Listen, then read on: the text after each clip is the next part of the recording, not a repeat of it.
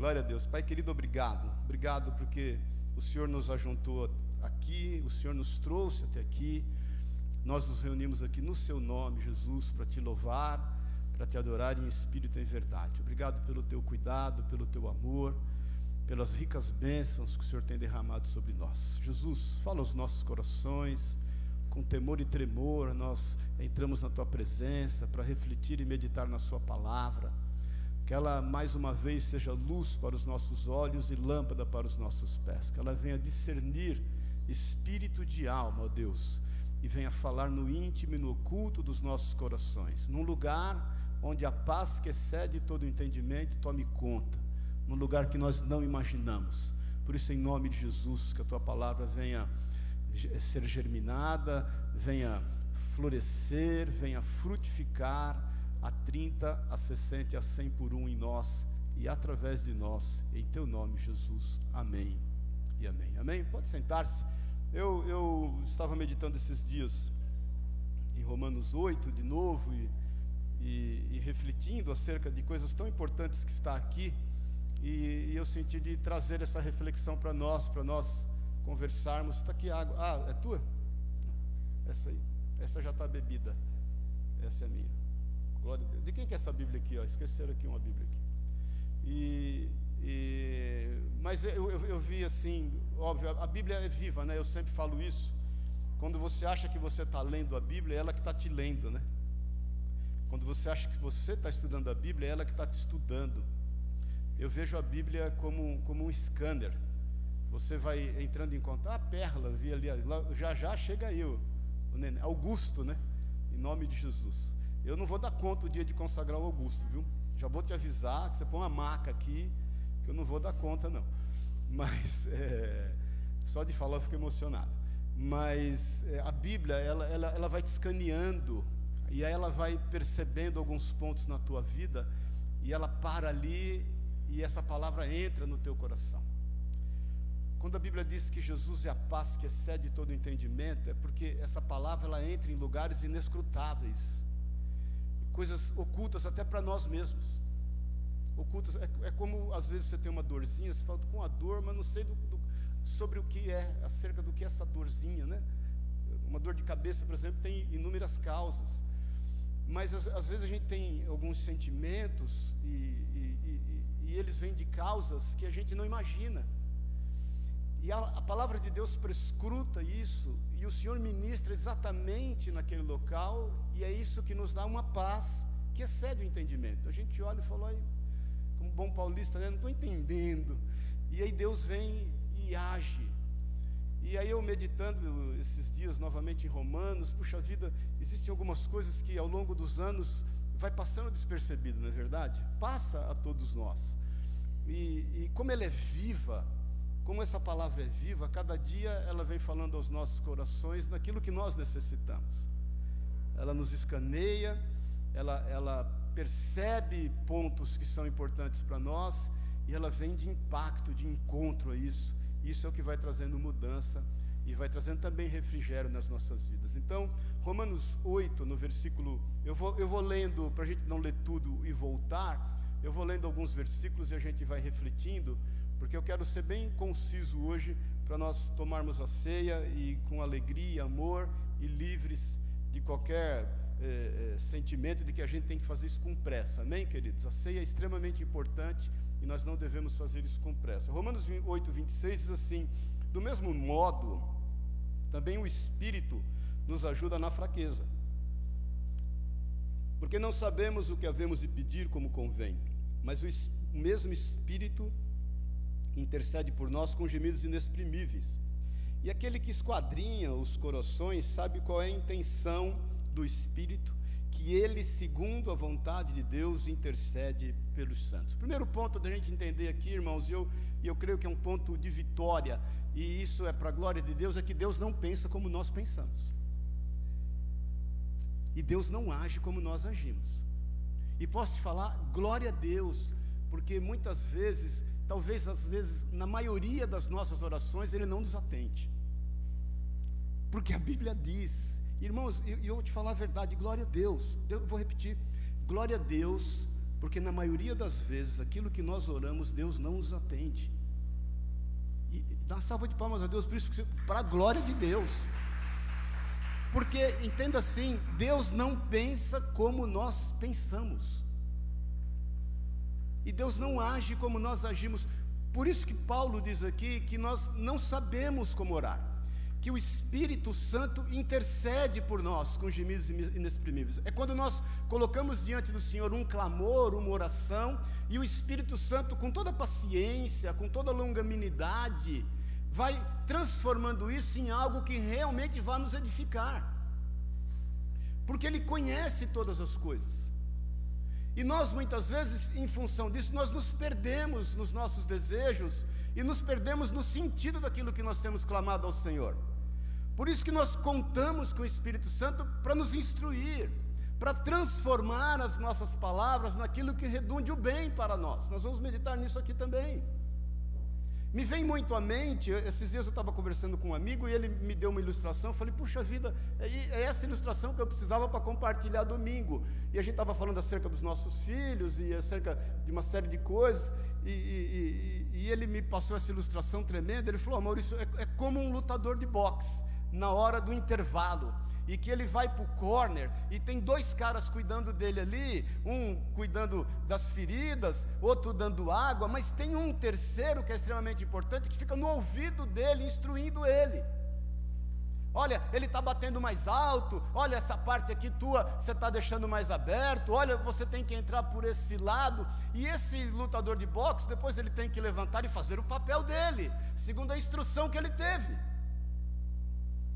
Isso é muito do Espírito Santo nas nossas vidas que nos instrui e com amor e longanimidade vem ministrando os nossos corações, a fim até de que a gente entenda, não só aceite, entre aspas, não, eu não estou falando acerca de conformismo, mas entenda que a vontade de Deus é boa, agradável e perfeita. E é tremendo que, em meio, muitas vezes, a essa, esses confrontos daquilo que nós oramos e aquilo que o Senhor atende, que nós temos paz nos nossos corações, a fim de continuarmos a orar e buscarmos entender, estar no centro da Sua vontade. Por isso, irmãos, que eu gosto muito do versículo 28. Diz assim: E sabemos que todas as coisas concorrem para o bem daqueles que amam a Deus, daqueles que são chamados segundo o seu propósito. Quando, quando eu, esse, esse versículo já foi usado de forma errada inúmeras vezes, até por nós. Porque muitas vezes a pessoa vai se candidatar a um emprego, a uma entrevista, não se prepara para a entrevista, não chega no horário, não faz a lição de casa, e ele leva, uma negativa de emprego, ele sai de lá e fala: Não, todas as coisas cooperam para o bem daqueles que amam a Deus. Muitas vezes nós somos subtraídos de algo que nós fomos desleixados, que nós não cuidamos, com, não tomamos o devido cuidado, e aquilo nos foi subtraído, a gente não. Todas as coisas cooperam para o bem daqueles que amam a Deus. E não é isso. Existe o nosso papel, que eu falei do lutador de boxe. Ele recebe a instrução, ele tem que ir lá fazer o papel dele. Ver, a palavra que mais me chama a atenção quando eu leio Romanos 8, 28, sabe qual é? Perseverança. Romanos 8, 28 traduz perseverança. Porque se cremos, e nós cremos, que todas as coisas ocorrem conjuntamente, ou em outras traduções, cooperam para o bem daqueles que amam a Deus, é porque vai dar certo. É porque nós vamos conseguir. Talvez a gente esteja indo por uma via por uma eira, por um caminho que não seja agradável ao Senhor, mas pela instrução do Espírito e por aquilo que Ele tem transformado as nossas orações, Ele nos põe no caminho a fim de que a gente chegue ao local, ao destino, aquilo que Ele nos tem separado. Então não tem como dar errado, queridos, desde que você esteja no centro da vontade de Deus. Deixa eu te falar uma coisa: você não chegou até aqui sozinho. Você não chegou ao ponto que você está na sua vida sozinho. O Senhor foi contigo, ainda que quando os teus pais não, não, não, não, não viram ainda a tua face, o Senhor já via. Hoje você tem o recurso do ultrassom, mas mesmo assim você vê ainda uma massa ali e não com tanta clareza. O Senhor te viu com clareza desde o ventre da tua mãe. Você nunca esteve só e nunca estará só. Jesus enfrentou aquela cruz sozinho. Ele mesmo aqui declarou: Pai, Pai, por que me abandonaste? Você sabe disso, o que é profetizado por Davi no Salmo 20, se eu não me engano, 22. Mas ele fez isso sozinho para que nunca você fosse só. Então, deixa eu te falar: não tem como dar errado. Se não deu certo ainda, irmãos, é porque não chegou o fim, nós sabemos, no fim vai dar certo, mas nós temos que tomar o caminho certo. Outro ponto que eu vejo, porque nós temos que ter, ser perseverantes naquilo que é o propósito que Deus colocou nos nossos corações e fazer uma avaliação constante diária. Irmãos, eu te falo, não é, não é todo dia, é o dia todo. Se aquilo que a gente tem feito está realmente no centro da vontade de Deus, e por isso nós vamos perseverar no objetivo que Ele nos tem colocado e fazer uma reflexão constante se o caminho e as ferramentas que temos usadas, usados são apropriadas para aquilo que nós estamos fazendo. Mas o que nos garante a vitória, sabe o que é? Diz aqui na parte, nós lemos inclusive na parte B do versículo 26, porque diz que para que tudo dê certo, diz assim: nós temos a intercessão do Espírito Santo.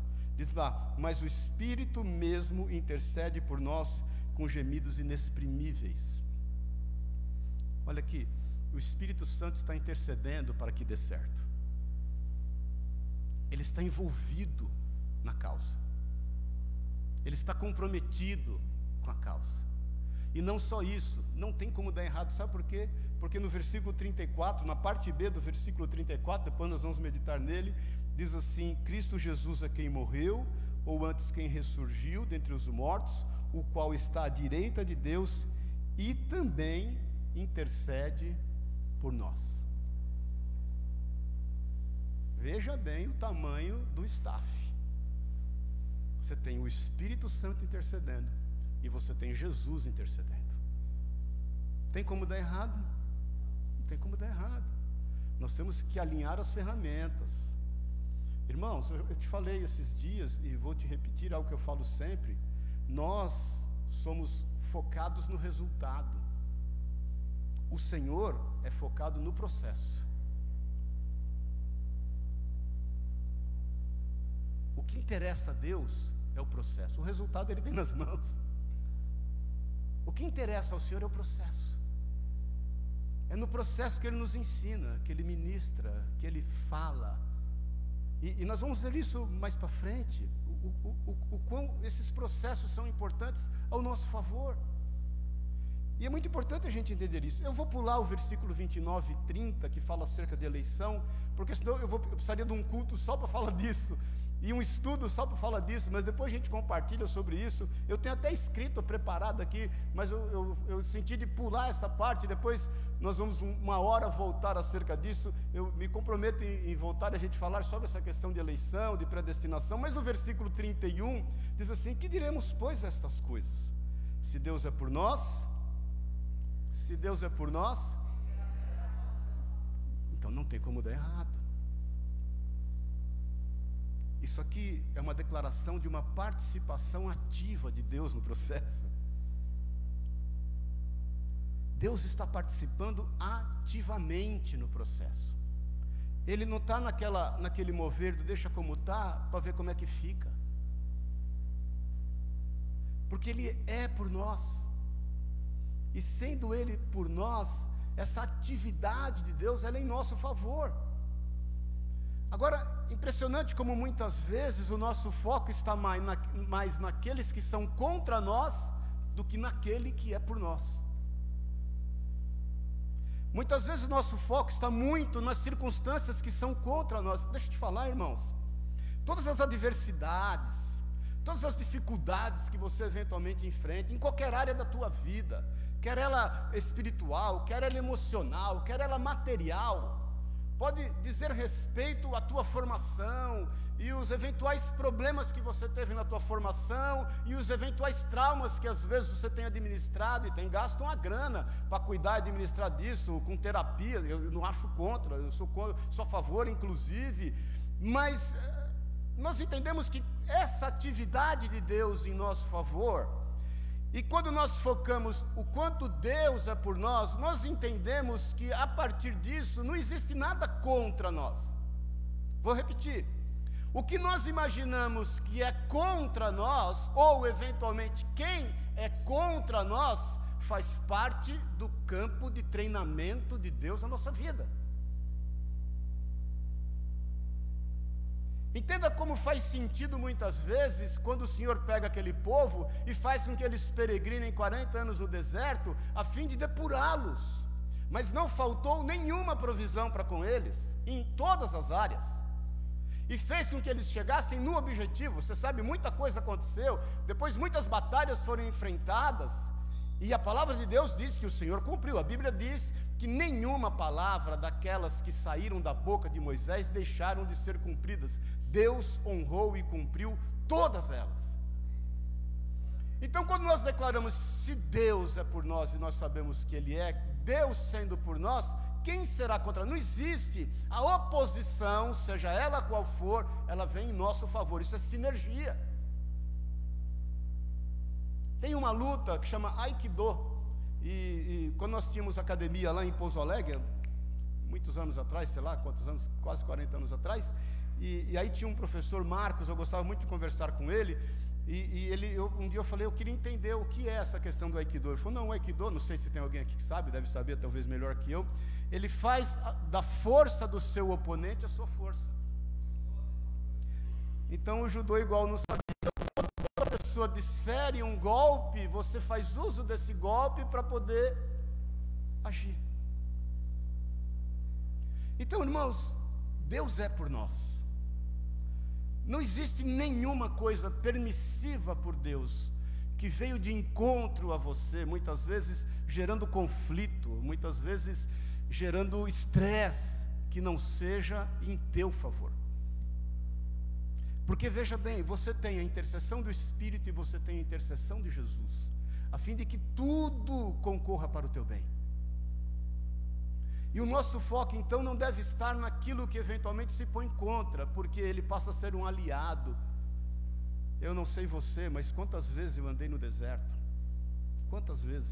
E eu saía de casa de manhã e falava: Deus, nós orávamos de manhã eu e a Sueli, e ainda que a figueira não floresça, que a videira negue o seu fruto, que não haja vacas no curral, todavia, todavia eu me alegrarei no Senhor da minha salvação. Todos os dias nós orávamos isso, e eu lembro que eu punha o pé para fora de casa e falava: Senhor, hoje eu vou para mais um dia de deserto, e glória a Deus por isso. E é nessas horas que a gente é moldado, modelado por Deus. E nós somos modelados pelo Senhor a fim de modelar aqueles que estão ao nosso redor. Então, que você creia nisso, com todo o teu entendimento, que qualquer oposição, irmãos, a nossa, luta não é contra a carne ou contra o sangue. Muitas vezes, eu vou falar sobre isso um pouquinho, nós tomamos aquilo como uma afronta pessoal a nós. Você se lembra que quando Davi foi expulso, lembra disso? Lá da, do palácio, da cidade, por conta da, da rebelião de, de, de Absalão. Lembra-se disso? Havia um cara ali chamado Simei. Ele, ele só não chamou Davi de santo. Você sabe qual foi o cenário? Absalão se, se, se rebela, e estava conversando isso com o Otávio esses dias, e, e ele faz uma tenda em praça pública e dorme com todas as mulheres do rei, do seu pai. E Davi então vai saindo daquele Simei, ele, ele, ele apedreja Davi, ele xinga Davi, ele, ele fala de tudo da, contra Davi. E aí, um, um, se eu não me engano, Joabe fala para Davi assim: Davi, eu vou lá matar ele e já venho. Deixa eu só matar ele um pouquinho. Davi fala: Não, não, Deus permitiu. Deus permitiu isso, a fim de gerar algo novo em mim. Então, não, não tenha as oposições como empecilhos. Tem as oposições como reconhecimento de rota. veja se você está andando de forma coerente contra a tempestade. Faça uso do vento que vem contra você. E entenda que o teu foco não está no opositor. O teu foco está no Deus que é por você.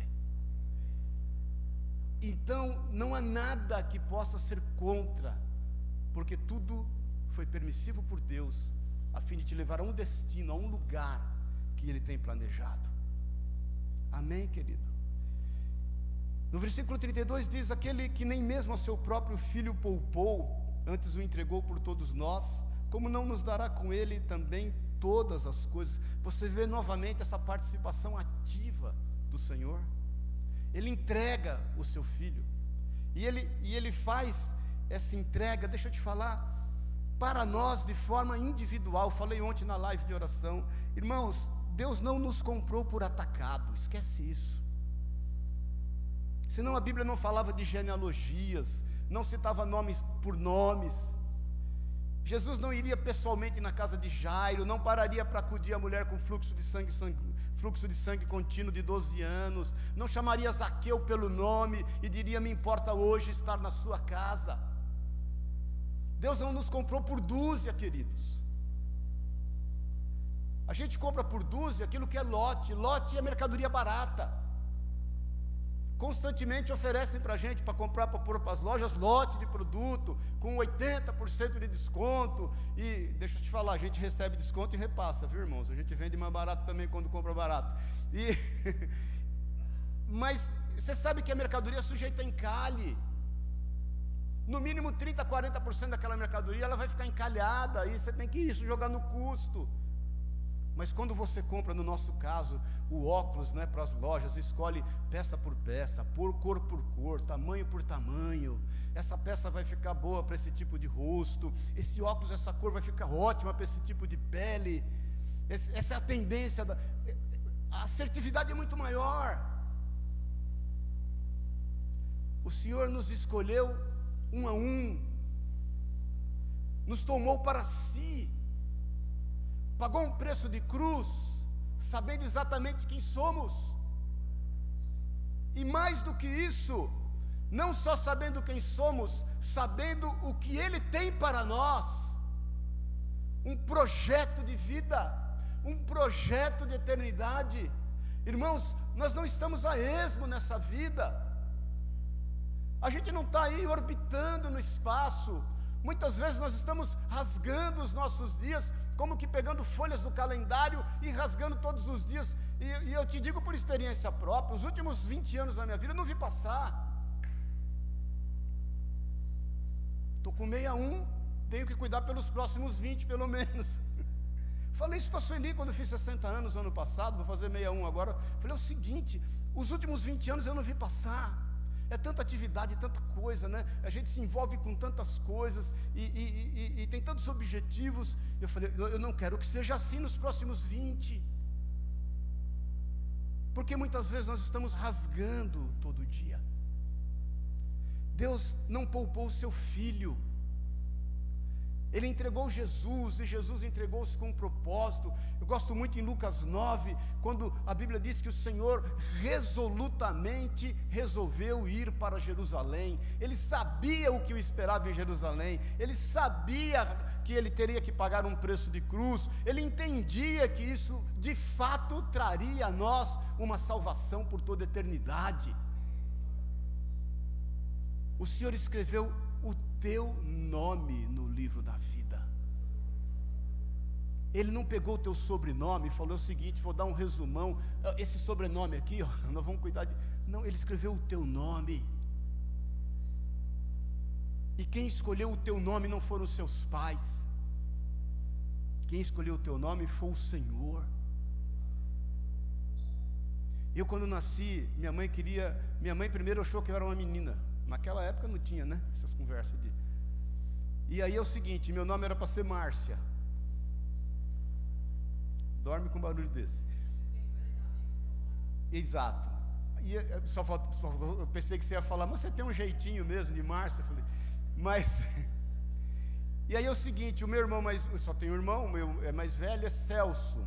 Aí a minha mãe na maternidade, pensando, né, vou chamar Celso, Sérgio, porque Sérgio, né, ou César, talvez César, porque combine com Celso. O meu pai foi e me registrou. Aí voltou para minha mãe e falou: oh, já registrei o menino. É mesmo que nome você pôs? Maurício. Quem escolheu esse nome? Quem escolheu o teu nome?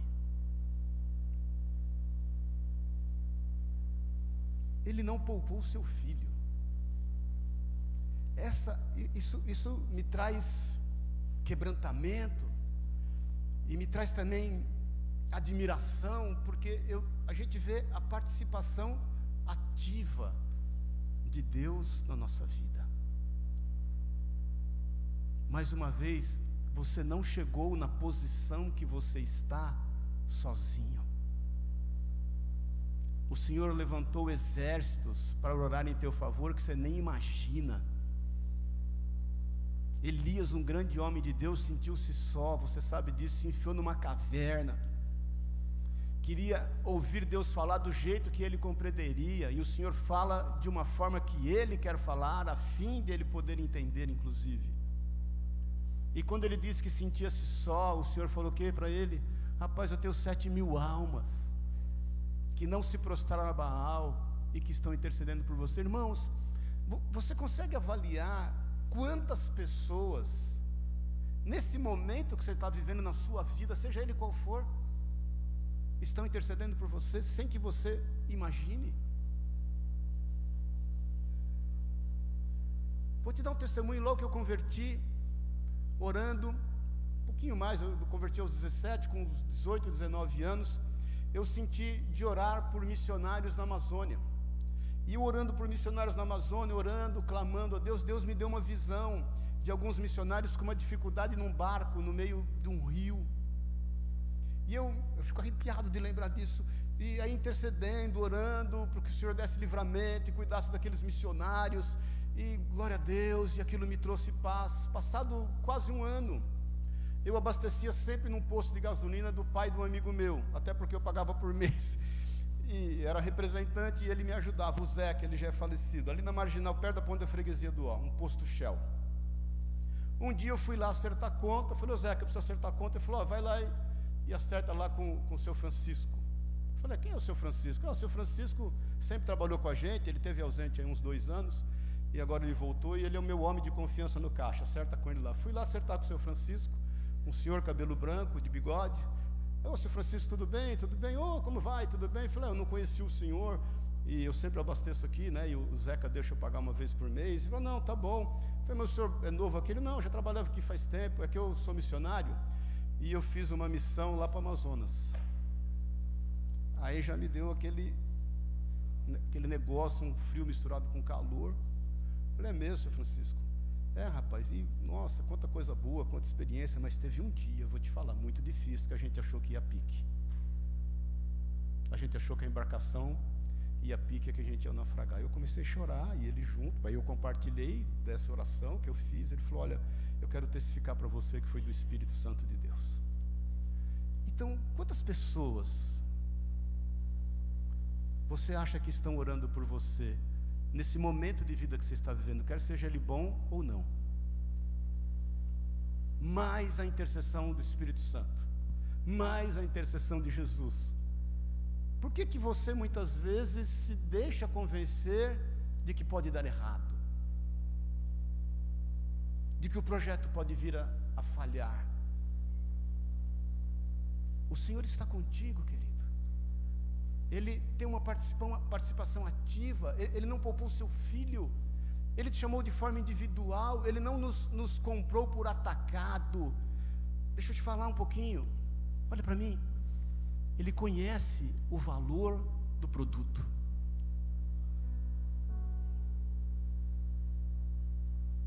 Ele deu o sangue dele.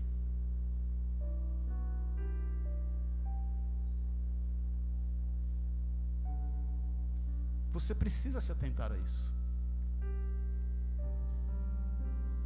Você precisa parar de andar como órfão, de pensar como órfão. Deixa eu te falar uma coisa pelo Espírito Santo de Deus. Você está cansado de carregar o piano sozinho.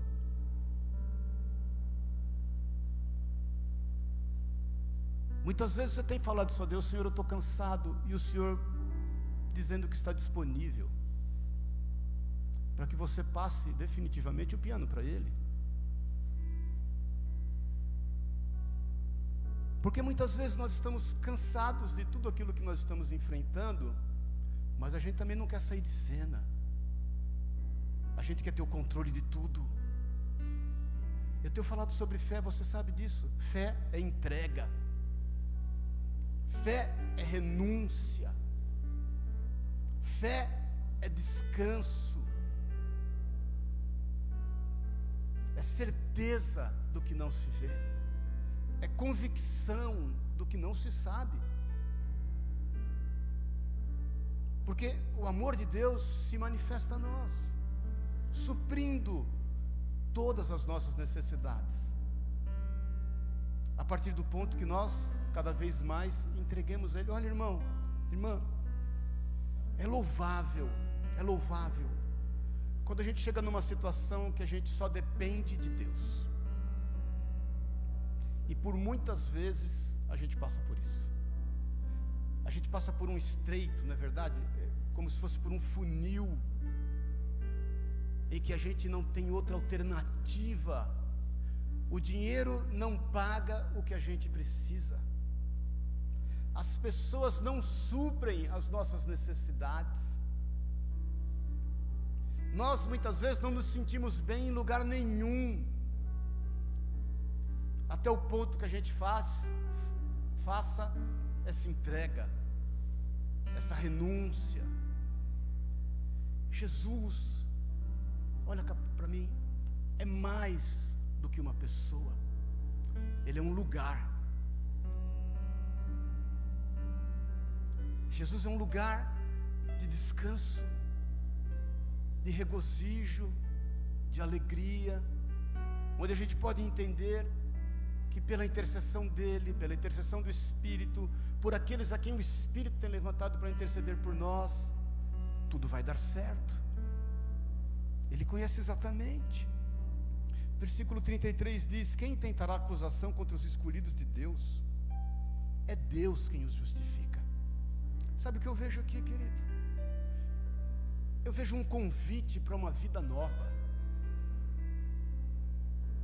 Porque nós temos um acusador, e quando nós estamos debaixo dessa constante acusação, a gente não tem motivação para mudar de vida.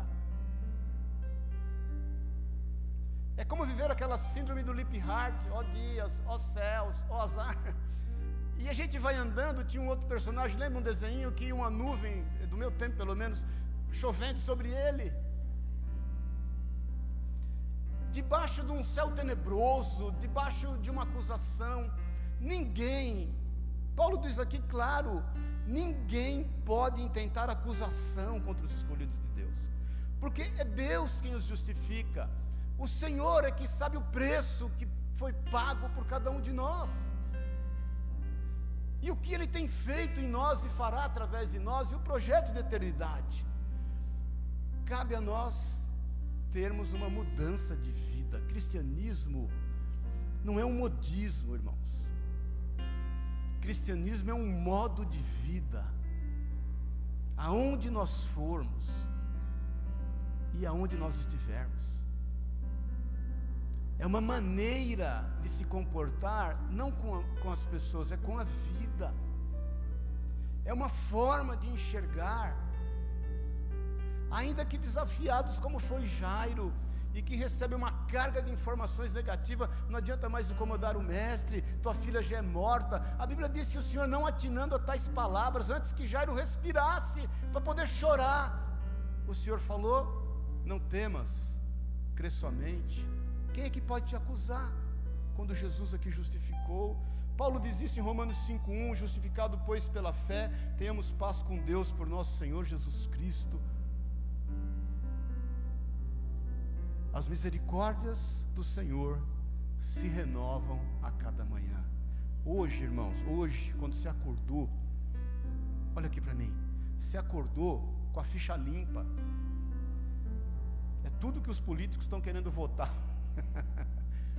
Você acordou com a ficha limpa. E você vai perceber a hora que eu terminar isso, você vai ver como essa conta fecha. Versículo 34, para dar uma acelerada aqui: quem os condenará? Cristo Jesus é quem morreu, ou antes quem ressurgiu dentre os mortos, o qual está à direita de Deus e também intercede por nós. Nós não estamos debaixo de condenação, queridos. Se nós, olha aqui, se nós estivéssemos debaixo de condenação, o sacrifício de Cristo teria sido em vão.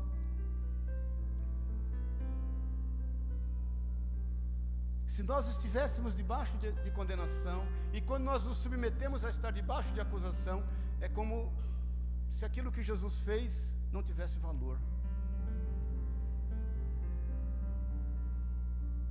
Não se ponha você debaixo da condenação, porque o Senhor foi eficiente no que fez. Ele morreu, ressuscitou, vivo está e tem um propósito. Se você crê, meu irmão, que Jesus viveu aqui como homem, se você crê que Jesus morreu sendo 100% homem, 100% Deus, se você crê que Jesus ressuscitou dentre os mortos, e nós cremos, a Bíblia diz que se não, se não crêssemos na ressurreição, a nossa fé seria em vão, diz o apóstolo Paulo. Você tem que crer e saber que Ele vai voltar. Ele vai cumprir a sua palavra. Agora, deixa eu te falar algo. Quando nós entendemos que nós não estamos debaixo de condenação, nós entendemos que se, se aqueles que nos condenam nos olhassem, presta atenção nisso, como o Senhor nos olha, eles não nos condenariam. Consegue? Alguém está vivo aí? Diga amém. Se as pessoas nos olhassem como Jesus nos olha, ninguém nos condenaria. Agora, é bem verdade que,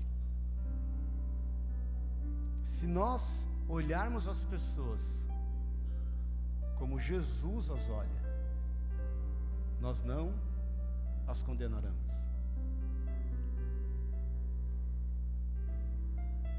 O convite não é só sair debaixo do jugo da condenação que Satanás quer nos colocar debaixo como acusador. Você se lembra de Zacarias no capítulo 3, versículo de 1 a 7, depois você confira, não põe aí não, porque não temos tempo. Mas Zacarias tem uma visão do sumo sacerdote Josué não é o Josué, sucessor de Moisés. Talvez um sumo sacerdote que com Esdras e Zorobabel entrou para reconstruir o templo. E a palavra de Deus diz que havia um tribunal organizado para condená-lo. De repente entra Josué com as suas vestes salpicadas de sangue, diz a palavra de Deus. Óbvio, devido aos seus delitos, seus erros, seus pecados, seja lá o que for. E a palavra de Deus diz que Satanás estava à sua mão direita para se lhe opor. Então você imagine a cena, o tribunal montado, o julgamento correndo. Josué, o sumo sacerdote, entra, suas vestes manchadas de sangue, Satanás o condenando, o acusando a sua mão direita, que é a mão da autoridade. Aquele homem está sem autoridade. Aquele homem deixa de, de, de, ter a individualidade que ele tem, aquela individualidade é sugada pela condenação de Satanás. É o que acontece conosco muitas vezes. Aí a palavra de Deus diz que entra em cena o anjo do Senhor, com A maiúsculo Jesus. E diz o quê? Quem se lembra? Satanás, eu te repreendo. Em algumas traduções seria literal assim: Satanás, cala a tua boca, porque este é um tição tirado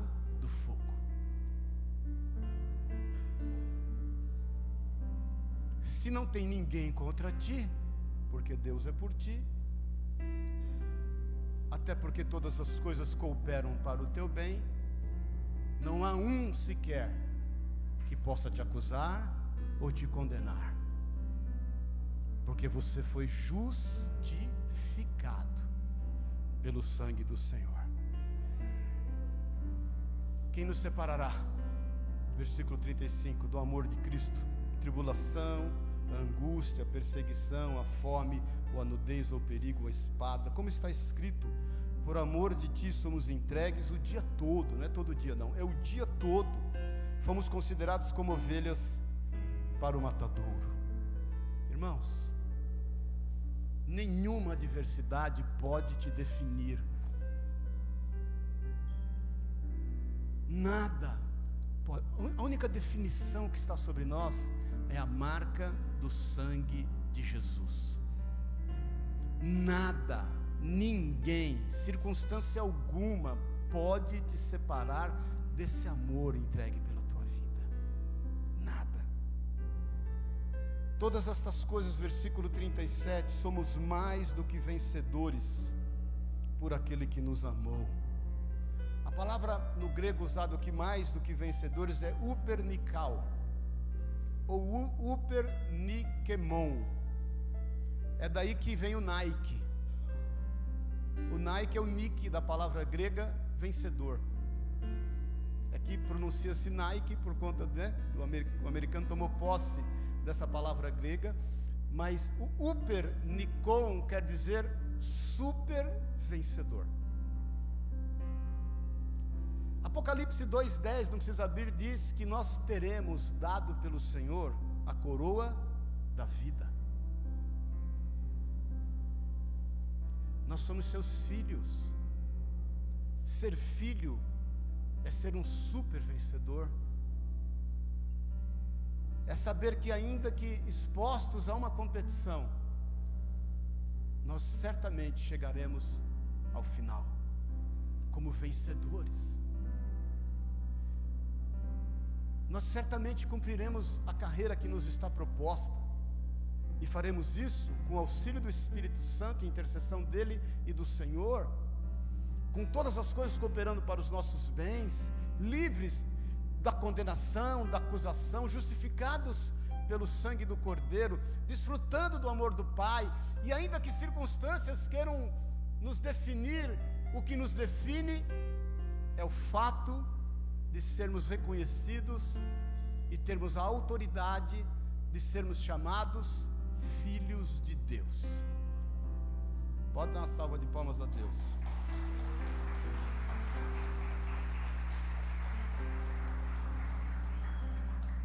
Eu quero terminar com algo aqui que eu, eu vejo com muita profundidade. Versículo 38 diz: Porque estou certo, eu estou certo de que nem a morte, nem a vida, nem anjos, nem principados, eu quero que você leia comigo agora, nem, nem as coisas do presente, nem do porvir, guarda isso, nem as coisas do presente, nem do porvir. Ele continua dizendo: nem potestades, nem a altura, nem a profundidade, nem qualquer outra criatura nos poderá separar do amor de Deus que está em Cristo Jesus, nosso Senhor. Nada pode te separar disso. Agora, você leu aí, volta lá, por favor.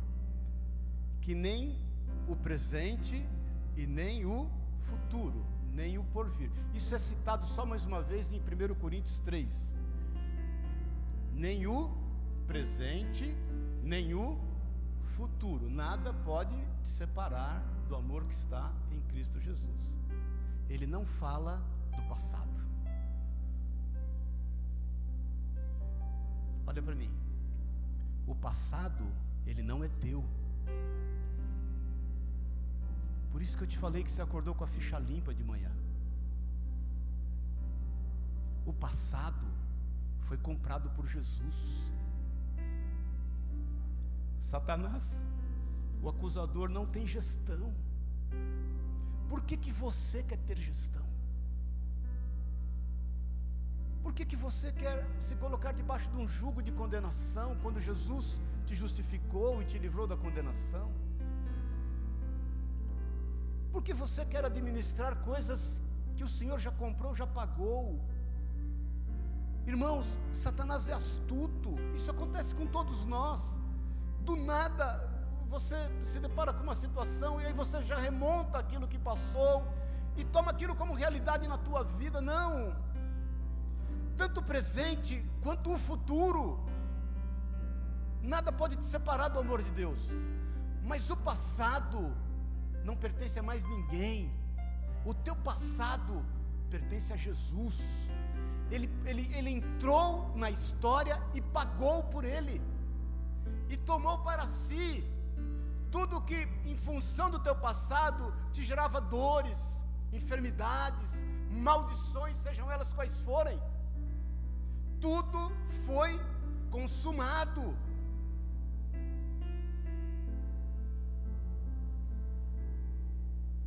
Essa é a carta do grande amor de Deus para conosco. A tua vida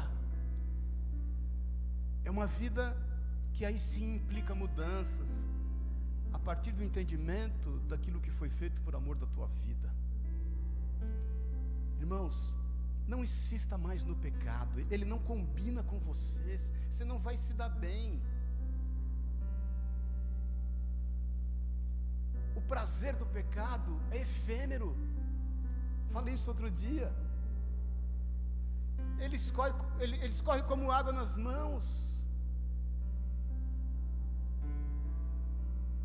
O amor de Deus nos constrange a mudar, nos constrange a medir as nossas palavras,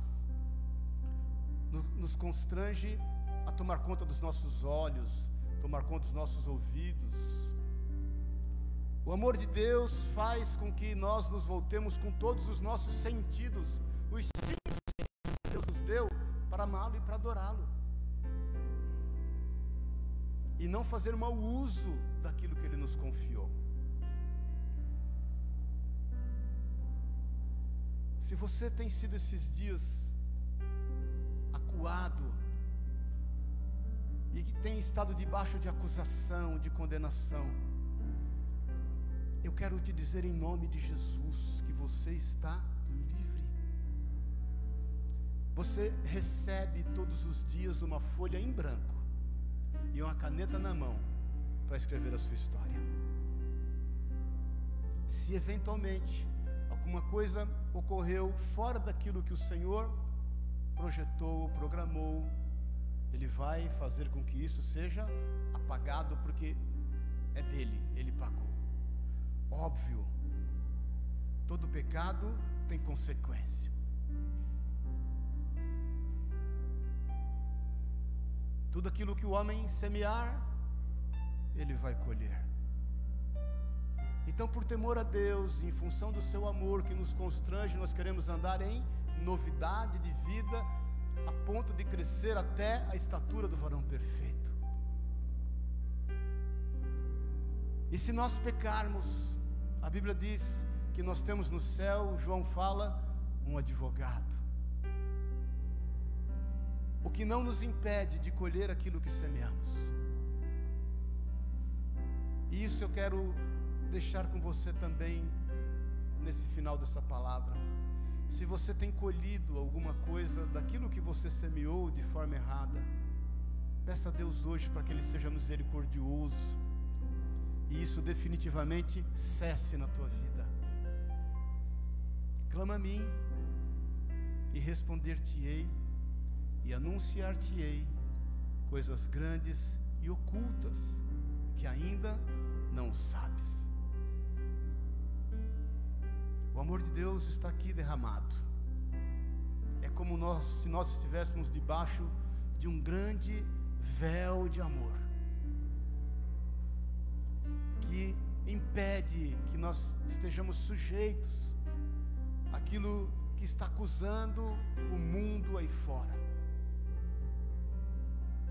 Mas nós temos que não só desfrutar, mas compartilhar isso daquilo que nós temos vivido. Amém? Vamos ficar em pé em nome de Jesus. Eu queria ter terminado antes.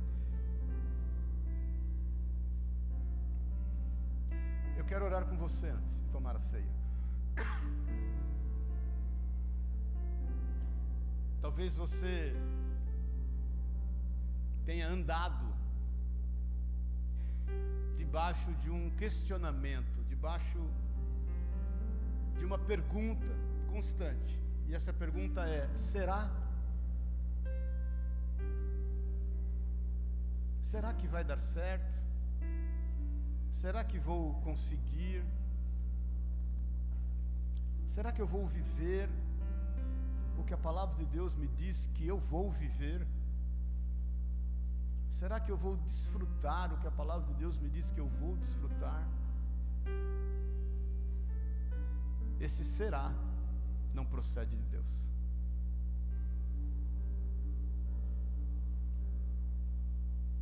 Nós já fomos livres, queridos. E uma vez livres, nós vamos correr na carreira que nos está proposta. Eu quero te desafiar hoje, em nome de Jesus, a desfrutar desse amor eu quero te desafiar hoje, em nome de Jesus, a você pegar toda essa carga de responsabilidade. E eu não estou te falando que você tem que deixar de ser responsável, não é isso, não confunda as coisas. Eu estou te falando do peso que você está carregando sem compartilhar ele com seu Senhor.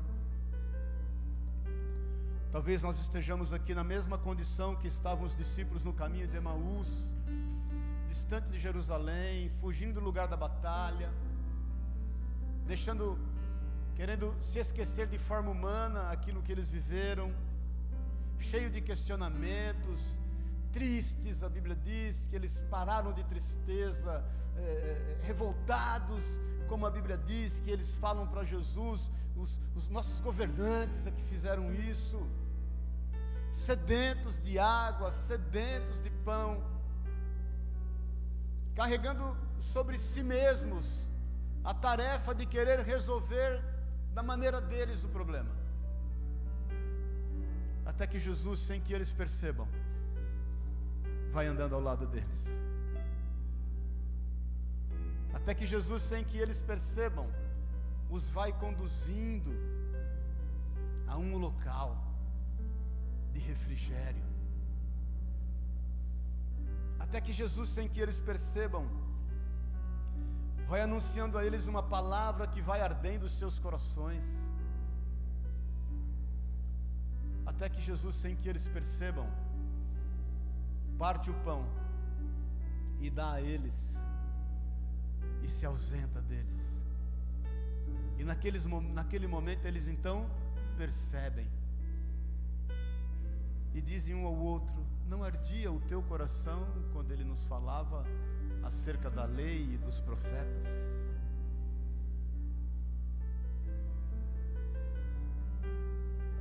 E eles que eram cheios de dúvidas, de medos, estavam debaixo do ataque da acusação, não entendendo o porquê tudo que eles estavam vivendo poderia redundar em bênção para a vida deles. Eles voltam para Jerusalém, encontram os irmãos e entram ali, e os irmãos os recebem com alegria, eles estão com medo, e eles declaram: Jesus ressuscitou. Logo em seguida, Jesus entra naquele ambiente e declara o que? Paz seja convosco. O convite hoje é celebrar a ceia, com alegria de desfrutar desse amor com a certeza de que Jesus morreu, ressuscitou, vivo está e vai voltar. Por isso que o apóstolo Paulo fala em 1 Coríntios 11: Eu vos entreguei como recebi. Que o Senhor Jesus, na noite que foi traído, tendo tomado pão e tendo dado graças, o comeu e disse: Esse é o meu corpo que é entregue por amor de vós. De semelhante forma, ele tendo tomado o cálice e tendo dado graças, declarou: Este é o meu sangue, o sangue da nova aliança. Todas as vezes que comeres deste pão e beberes desse cálice, Fazer isso em memória de mim. O apóstolo Paulo nos exorta em amor, dizendo: examine-se o homem a si mesmo, para que não coma deste pão ou beba deste cálice indignamente. E eu sempre te digo: comer do pão e do cálice indignamente não diz a questões morais, querido. Eu ainda sou de uma época em que os irmãos, eles estavam em pecado e eles não tomavam a ceia. E eu sempre falei para os irmãos: irmãos, é melhor você parar de pecar e tomar ceia do que você continuar pecando e não tomar ceia. Dá um fim logo nesse trem, ué. Para de pecar e toma ceia. Mas o comer do pão e beber do cálice indignamente diz respeito a não crer naquilo que ele fez por amor de nós. Eu quero que você enxergue de forma diferente e persevere quando você ler Romanos 8, 28. Todas as coisas cooperam para o bem daqueles que amam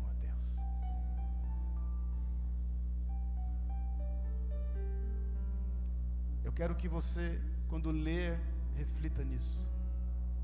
Se Deus é por nós, quem será contra nós? Nada pode ser contra, tudo é o nosso favor. E o campo de batalha se torna um campo de treinamento, a fim de estarmos testemunhando, através da nossa vida, que Deus realmente é por nós. Amém? Feche os teus olhos, eu quero orar com você. Quero pedir para o Daniel, por favor, depois orar consagrando cálice, o Pacífico, a Marli, a Sueli, a Ruth está acudindo o pai dela. Mas eu gostaria antes que você fechasse os teus olhos na liberdade.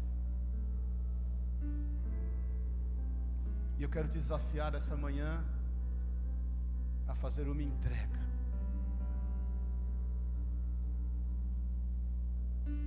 Comece entregando o seu passado, porque ele não é teu.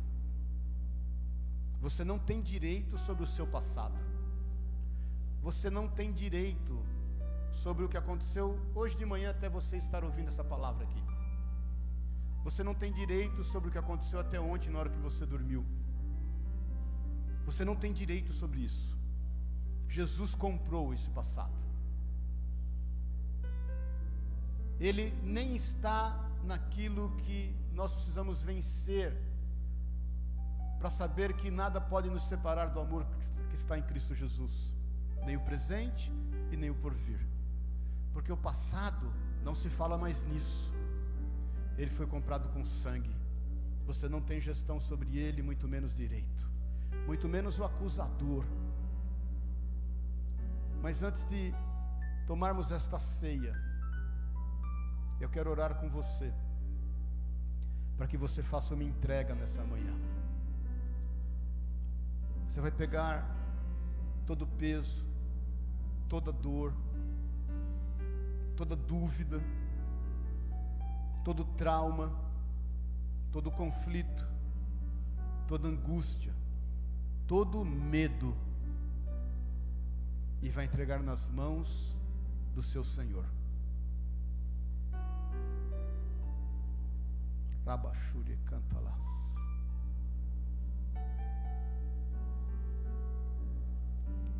Entregue nas mãos de Jesus Cristo.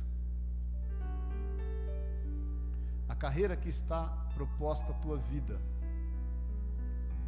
você precisa ser livre de todo desembaraço, de todo embaraço, livre de todo peso, a fim de seguir com liberdade. Nós estamos debaixo da marca do sangue de Cristo. E foi para a liberdade que Jesus Cristo nos libertou. As coisas velhas já passaram, tudo se fez novo.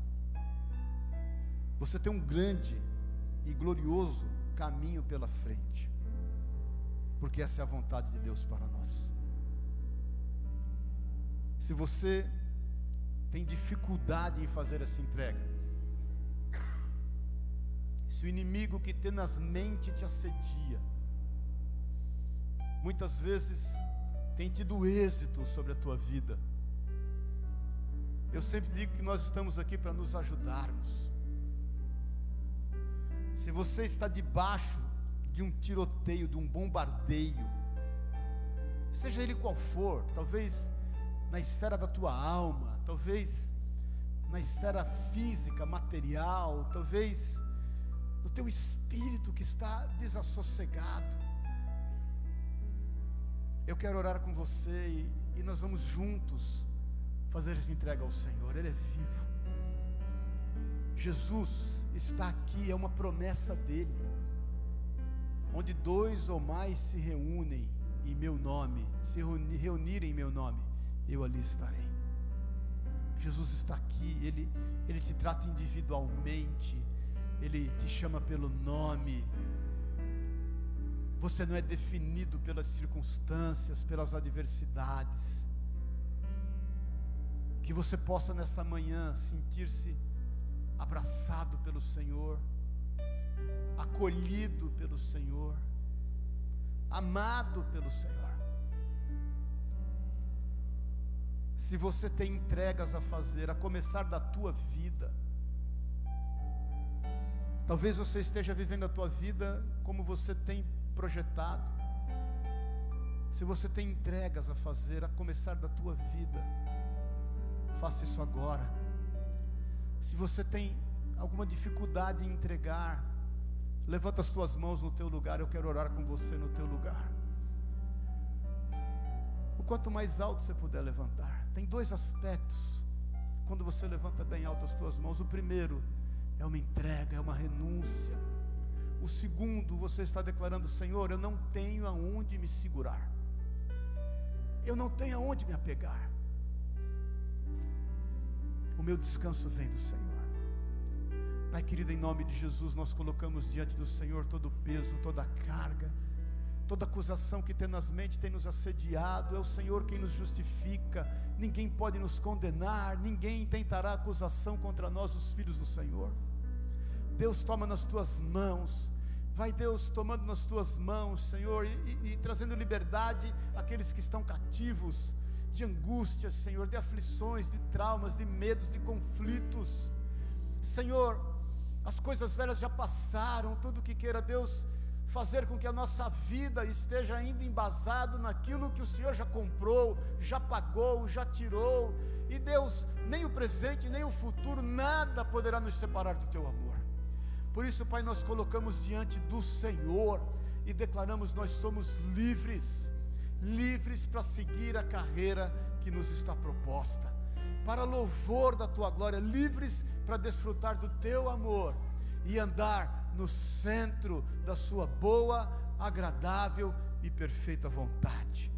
Todo levante, tudo que não é teu, tudo que quer opor-se àquilo que a tua palavra tem gerado em nós, nós rejeitamos e nós repreendemos em nome e na autoridade de Jesus a minha vida, a nossa vida pertence a Ti.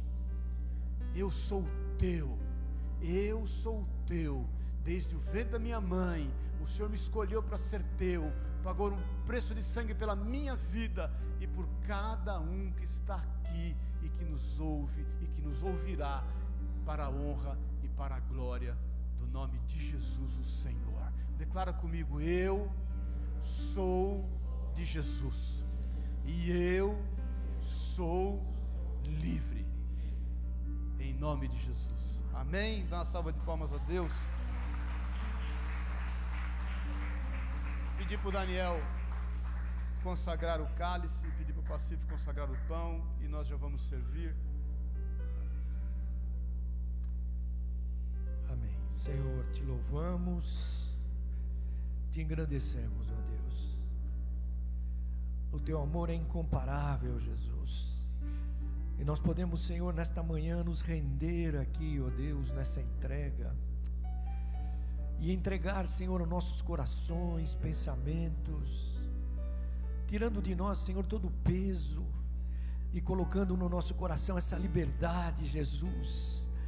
E aqui está este cálice, Senhor, que representa, Senhor, a nossa liberdade total, Jesus nos céus e na terra, ó Deus. E quando tomamos este cálice, ó Deus, olhamos para a tua cruz, e ali, Jesus, nós podemos nos refugiar, nos esconder, ó Deus, e também olhar com esperança, Senhor, do nosso presente e o nosso porvir, e saber, Senhor, que estamos em Ti, ó Deus, que Tu és o nosso refúgio e fortaleza em todos os momentos da nossa vida. Senhor, e quando tomamos esse cálice, nós somos fortalecidos em esperança, ó Deus. A nossa vida não está caída, sem saída, ó Deus, pelo contrário, quando tomamos esse símbolo deste cálice hoje aqui, Senhor, nós estamos dizendo: Senhor, nós te amamos, ó Deus, aleluia. Nós te queremos, Senhor, todos os dias, e ninguém pode mudar isso, Senhor, do nosso coração. Então, abençoa os nossos corações agora, Jesus, para que quando tomemos esse cálice, ela possa produzir em nós, ó Deus, a tua graça e o teu favor. É assim, Senhor, que nós oramos no nome de Jesus. Amém e amém. Glória a Deus. Senhor, nosso Deus e Pai, em teu nome, Jesus, nós consagramos a Ti, Senhor, esse pão que simboliza, Senhor, a tua carne, Senhor. Onde, Pai, nós nos alimentamos, meu Pai, e entendemos, Pai, que nós somos um só corpo, Pai. Um só corpo e o Senhor é a cabeça, Senhor. E nós precisamos, Pai, em nome de Jesus, que o Senhor venha, Senhor, colocando no coração de cada um, Pai, da tua igreja, Senhor. Oh, Pai, esse entendimento que o Senhor já fez por nós, Senhor, já conquistou por nós. Nós precisamos só de crermos, meu Pai, entendermos, Pai, as Suas mensagens todos os dias e o que está escrito na Tua palavra, a Tua verdade, Pai. Que nós possamos todos os dias, Pai, entendermos, Pai, que somos, Pai, necessitados, Pai, de Ti, Senhor, e que precisamos da Tua direção para vivermos, Pai, as Tuas conquistas aqui na terra, Senhor. Oh, Pai, a conquista que o Senhor conquistou ali na cruz do Calvário, Senhor. Oh, Pai, quando derramou do Teu sangue, Senhor que esse entendimento venha sobre cada um da tua igreja. Em o nome de Jesus, consagramos, Pai, esse pão. Em nome de Jesus Cristo. Amém.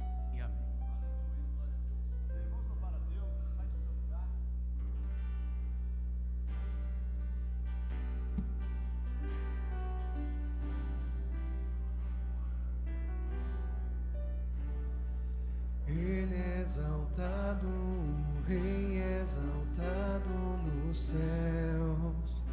Eu louvarei, Ele exaltado para sempre, exaltado seu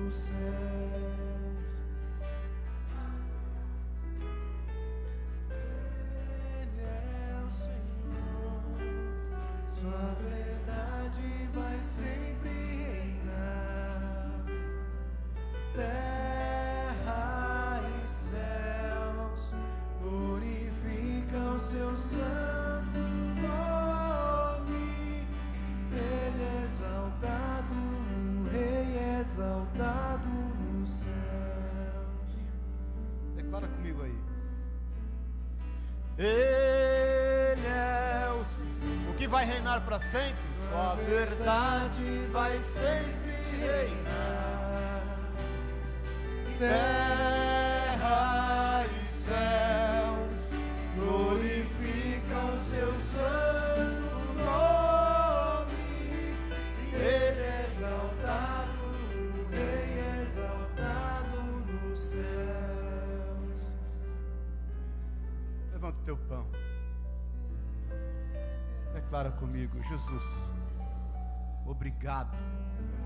porque a tua verdade vai sempre reinar. E a verdade é essa: que o Senhor entregou a sua vida, derramou o seu sangue por amor da minha vida, ressuscitou, vivo está e vai voltar. Essa é a verdade que será cumprida por toda a eternidade. Eu sou do Senhor, lavado e remido no seu sangue, e esta verdade me dá o direito de desfrutar e fazer parte do teu reino aqui na terra. É em memória de ti que eu celebro esta ceia. Minha vida é tua, eu consagro ela ao Senhor, e em memória de ti, eu tomando esta ceia, eu declaro: Maranata, ora vem, Senhor Jesus. Amém. Vamos comer.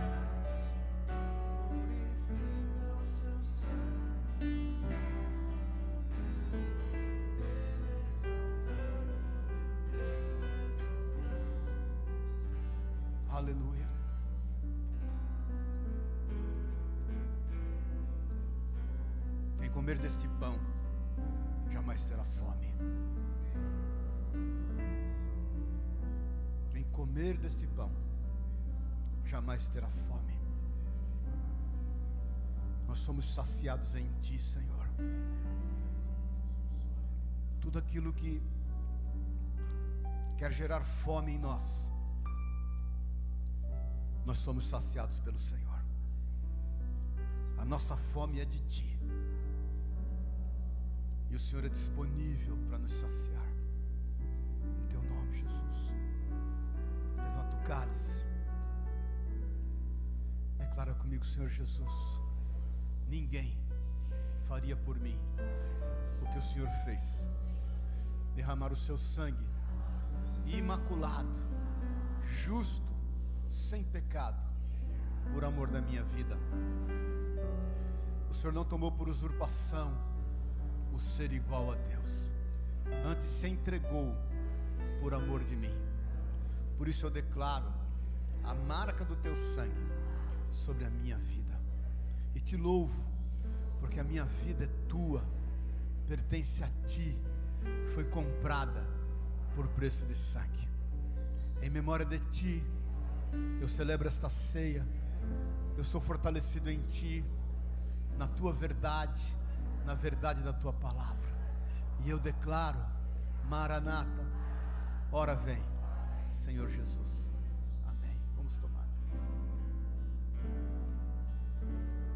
Aleluia. Dá um glória a Deus. Não, dá um glória a Deus para Deus, irmãos. aí sim, glória a Deus. Pode dar uma salva de palmas aí, pôr o copinho aí, amém? Amém, queridos? Você é livre, fala para o irmão que está do seu lado, você é livre, inclusive para me pagar o almoço, fala para ele. Fique à vontade, irmão, fala para ele.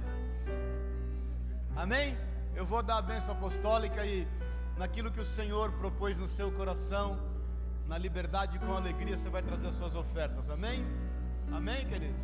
Obrigado, Deus, obrigado pela tua palavra, obrigado porque a tua verdade que sempre reinará, que ela possa se fazer firme nos nossos corações, e que nós possamos ter a compreensão exata da tua palavra.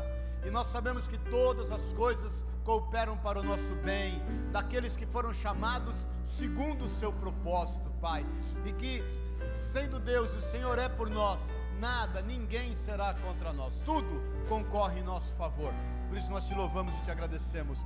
Abençoamos, Deus, essas ofertas, esses dízimos trazidos na tua casa, que a tua mão e o teu cuidado seja sobre cada um. Que o amor de Deus, o Pai, a graça eterna de Jesus Cristo, nosso Senhor e Salvador, nosso amigo certo das horas incertas, e que a unção, o poder, o consolo, a companhia, a instrução do Espírito Santo de Deus seja sobre a tua vida, em nome de Jesus. Amém e amém. Glória a Deus, aleluia.